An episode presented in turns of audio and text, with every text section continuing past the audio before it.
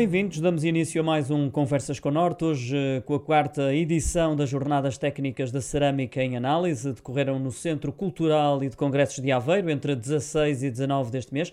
Teve vários temas quentes e da atualidade em discussão e que contou, entre outros, com a presença de João Galamba, o secretário de Estado da Energia. Este evento foi organizado pelo Centro Tecnológico da Cerâmica e do Vidro e connosco temos o diretor-geral deste organismo, o engenheiro António Baio Dias, a quem saúdo eh, desde já e agradeço a sua participação neste podcast. Muito bom dia.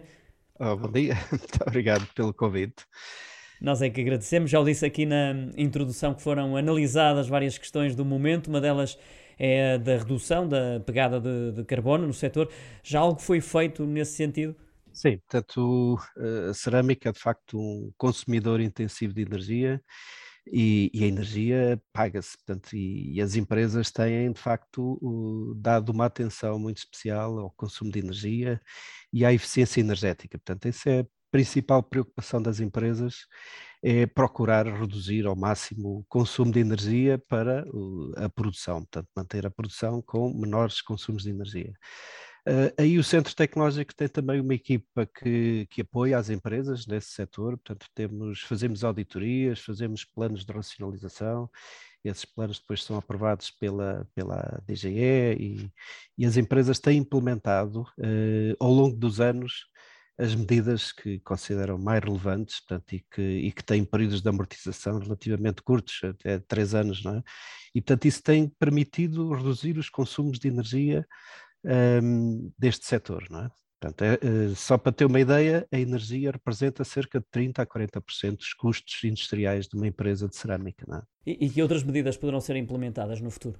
Bom, eh, neste caso, aquilo que, que, tem sido feito é, portanto, substituição de equipamentos por, por equipamentos mais eficientes, por exemplo, queimadores rápidos, de alta velocidade que permitem uh, economias de energia bastante aceitáveis.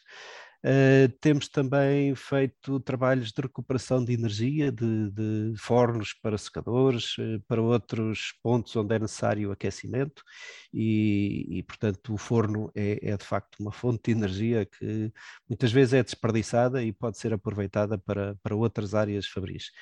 Uh, essencialmente, uh, as medidas que têm sido feitas uh, é neste sentido, de isolamentos térmicos de, das, dos equipamentos, portanto, recuperação de calor. temos feito também alguns trabalhos, algumas empresas têm feito investimentos na área das energias renováveis e, portanto, hoje é vulgar haver tantas coberturas dos, dos edifícios industriais uh, cheias de painéis fotovoltaicos que permitem uh, reduzir a fatura energética das empresas. Uh, e, mas isto, só isto não chega, portanto. Há muito mais por fazer há muito mais para fazer, portanto, há, há, também restrições, portanto, constrangimentos que estão a ser colocados uh, devido às alterações climáticas e as empresas uh, têm no futuro uh, uma, uma opção de investimentos que tem que passar possivelmente por combustíveis isentos de carbono, não é? portanto, ou uh, ou hidrogênio, ou o biogás, ou, ou biomassa, é? portanto são, são combustíveis uh, que podem substituir uh, o, que, o combustível que atualmente é utilizado, que é o gás natural. É? E portanto, como tem essa, essa, esse handicap que é ter carbono na sua constituição e que depois liberta na forma de CO2, esse carbono está a ser taxado, portanto, as empresas têm mais um custo, portanto, para além dos impostos, para além do custo de energia, há também o custo do carbono. E esse custo eh, prevê-se que venha a, a, ser cada vez mais, eh, mais importante e as empresas, sem, sem uma atenção devida a esta, a esta alteração, eh, poderão ter dificuldade de sobrevivência. Portanto, é uma questão de sobrevivência do setor uh, o, o, passar para, para a eletrificação, para, para combustíveis isentos de carbono. Considera que nesta altura até já há um compromisso cada vez mais vincado com a descarbonização e sustentabilidade ambiental por parte das empresas do setor? Sim, sim, sim. Portanto, isso há uma, uma preocupação e, e pronto, esta preocupação é também económica, é? porque os custos são cada vez mais, mais altos, portanto a eletricidade está a subir uh, permanentemente, uh, os, o gás natural está também a subir e portanto uh, são, são preocupações que, que levam as empresas a alterar significativamente os, os, seus produtos. Uma das medidas que tem sido feita, ou que tem sido adotada por, por muitas empresas, é uh, pensar como é que se pode produzir o mesmo tipo de produto, mas com uh, consumos de energia mais baixos. Portanto, uma, uma das opções é reduzir a espessura do produto, portanto, tendo, mantendo as características mecânicas, as, as características comportamentais, mas de facto, se um, introduzirmos menos massa no produto, menos, menos matéria-prima, para além de estarmos a, a, economizar nos recursos naturais, estamos também a economizar a energia, porque essa massa tem que ser cozida, tem que ser Uh, tem que ser transformada na, na, cozedura, nos fornos. É mais um desafio que se coloca às empresas. Exatamente, exatamente. E isso é uma preocupação e uh, há, outra, há outras medidas, por exemplo, uma das, uma das formas de preparar uh, a pasta para a cerâmica é adicionar água e para faz parte do processo a, a adição de água para poder homogeneizar mais as, as matérias-primas e a tecnologia também está a evoluir no sentido de evitar uh, a introdução de água, e, portanto, porque essa água depois tem que ser evaporada e tem que ser uh, feita por processos que consomem energia. Uh, e esse é também um desafio. Portanto, alterar os processos, os processos de fabrico de forma a que a cerâmica possa ser mais sustentável. Portanto, há várias vias e cada empresa está também a pensar, portanto, no ecodesign, não é? Portanto, como é que pode projetar de uma forma eco-friendly. É? Uhum. E, e, estamos nesse caminho e apoiamos. O Centro Tecnológico é, portanto, uma, uma entidade que apoia as empresas neste, neste processo. Não é? Outra questão que surge, de certa forma, associada à da descarbonização é da hum, economia circular. É uma eh, questão também, eh, ela é essencial para o futuro e sucesso eh, do setor da cerâmica. Sim, a economia circular é, é, é muito importante. A cerâmica já pratica a economia circular há muitos anos, desde a reutilização dos materiais, portanto, não sei, eh, antigamente havia mais essa prática que foi, foi, foi caindo em desuso, em desuso, não é? Portanto, que era no fundo, a reutilização dos materiais. Portanto, as telhas cerâmicas passavam de casa para casa, não é? Portanto, eram aproveitadas Uh, hoje em dia já não, já não se pratica, portanto, essa, essa forma de reutilização.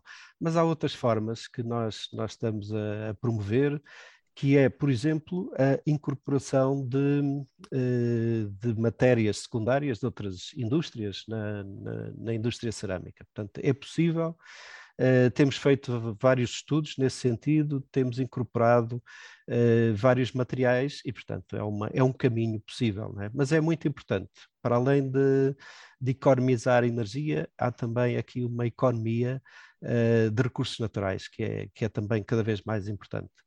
A questão da descarbonização e também da, da economia circular são duas das uh, preocupações, uh, então, do Centro Tecnológico de Cerâmica uh, e do Vidro, mas não são as únicas, obviamente.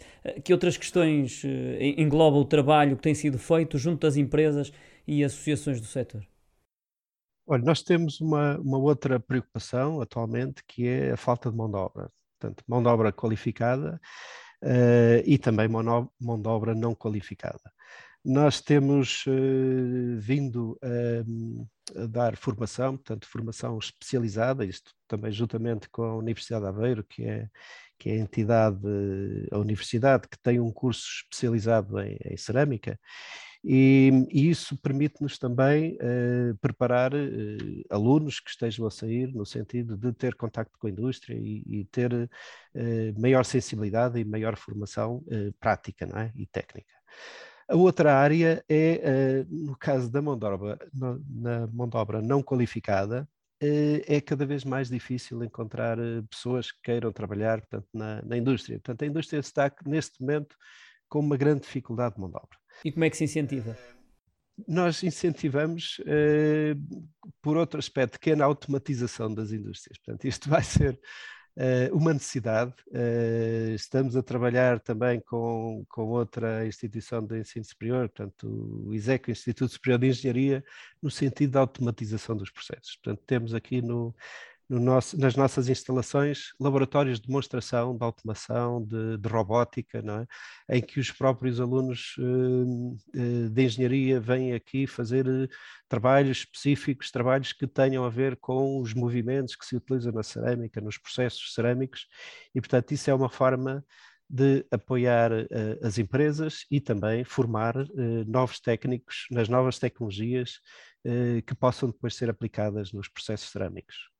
O Centro Tecnológico de, uh, da Cerâmica e do Vidro é um organismo do Sistema Científico e Tecnológico de Utilidade Pública, sem fins lucrativos.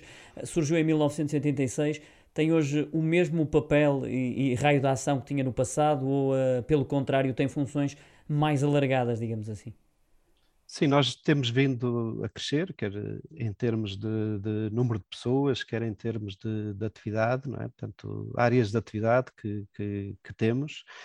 Uh, o centro tecnológico hoje não tem muito a ver com o que era há 35 anos. Portanto, também mudámos as instalações, estávamos no centro da cidade, estamos agora num espaço amplo e moderno, portanto, que é o Parque Tecnológico, o IPARC. Um, procuramos sempre ir desenvolver serviços e, e, ações que vão ao encontro das necessidades das empresas. E, portanto, isto é uma, uma, uma sintonia grande. Quando há necessidade de uma nova área, de uma nova atividade, nós procuramos desenvolvê-la no sentido de a pôr ao serviço das empresas. Portanto, nós neste momento temos cinco laboratórios, não tínhamos estes cinco laboratórios na, no início. Uh, temos um laboratório de materiais e, e, de produtos, portanto, que já, já existiam, mas atualmente temos outras necessidades. Temos as questões ambientais, que são cada vez mais importantes, portanto, a monitorização dos efluentes gasosos, dos efluentes líquidos para, para a atmosfera e para, para, as, para, as, eh, para as ribeiras, para, para a natureza. Temos a questão da segurança das pessoas, portanto, através da monitorização dos ambientes ocupacionais, portanto, no sentido de garantir que as pessoas trabalham em ambientes seguros para a sua saúde. Uh, e temos também um laboratório de energia, que é fundamental. Portanto, procurar, procuramos uh, apoiar as empresas uh, no sentido de, da escolha, da seleção dos melhores equipamentos, equipamentos mais eficientes, de forma que possam reduzir portanto, as emissões e reduzir a, a sua pegada, a pegada ecológica. É? Já que eu disse, as instalações do, do, Centro Tecnológico da Cerâmica e do Vidro foram recentemente aumentadas numa obra a rondar o milhão de euros eh, e que permitiu a criação de 10 novos postos de trabalho. O que motivou ou se preferir, o que justificou este, este investimento e mudança já agora? Sim, de facto, é, isto vem no sentido da, da, da questão que me pôs anteriormente. É? Portanto, nós procuramos uh, crescer no sentido de apoiar as empresas. E, de facto, estas, uh, este crescimento, este, esta nova ala do, do Centro Tecnológico aqui no IPARC, Uh, visou essencialmente a criação de dois novos laboratórios uh, virados para as tecnologias digitais, né, para a digitalização dos processos. Um deles é o laboratório de robótica, que nós uh, estamos a funcionar, portanto, em colaboração com o ISEC e com as empresas. Uh, e outro foi o laboratório de fabricação aditiva. Também tem a mesma filosofia, que é procurar desenvolver processos digitais que possam ser implementados na indústria cerâmica. Portanto, e aqui nesta, na fabricação aditiva, nós temos duas áreas uma delas é a modelação de, de produtos, uh, modelação digital, uh, impressão de, de, primeiras amostras, portanto, peças protótipo, e outro é um, também a digitalização de, de, moldes, no sentido de podermos ter uh, moldes completamente digitais, ou seja, que, que estejam que sejam desenvolvidos uh, por um processo digital e que possam ser uh, produzidos também por processos digitais.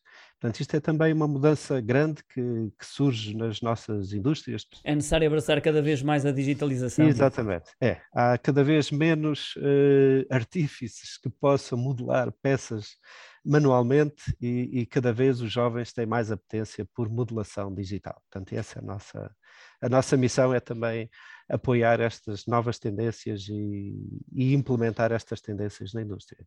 E assim terminamos mais um Conversas com o Norte, um dos podcasts do Jornal Económico, hoje com o engenheiro António Baio Dias. Foi um gosto tê-lo aqui, agradeço mais uma vez eh, a sua presença. Muito obrigado e bom, bom sucesso para o vosso programa. Muito obrigado. Muito obrigado. Nós, o engenheiro António Baio Dias é o diretor-geral deste organismo, o Centro Tecnológico da Cerâmica e do Vidro. Abordou aqui várias questões da atualidade que também uh, são do interesse do setor, nomeadamente o tema da descarbonização, da economia circular, entre outros. Despeço-me. Até uma próxima hum, oportunidade. Tenha uma boa semana.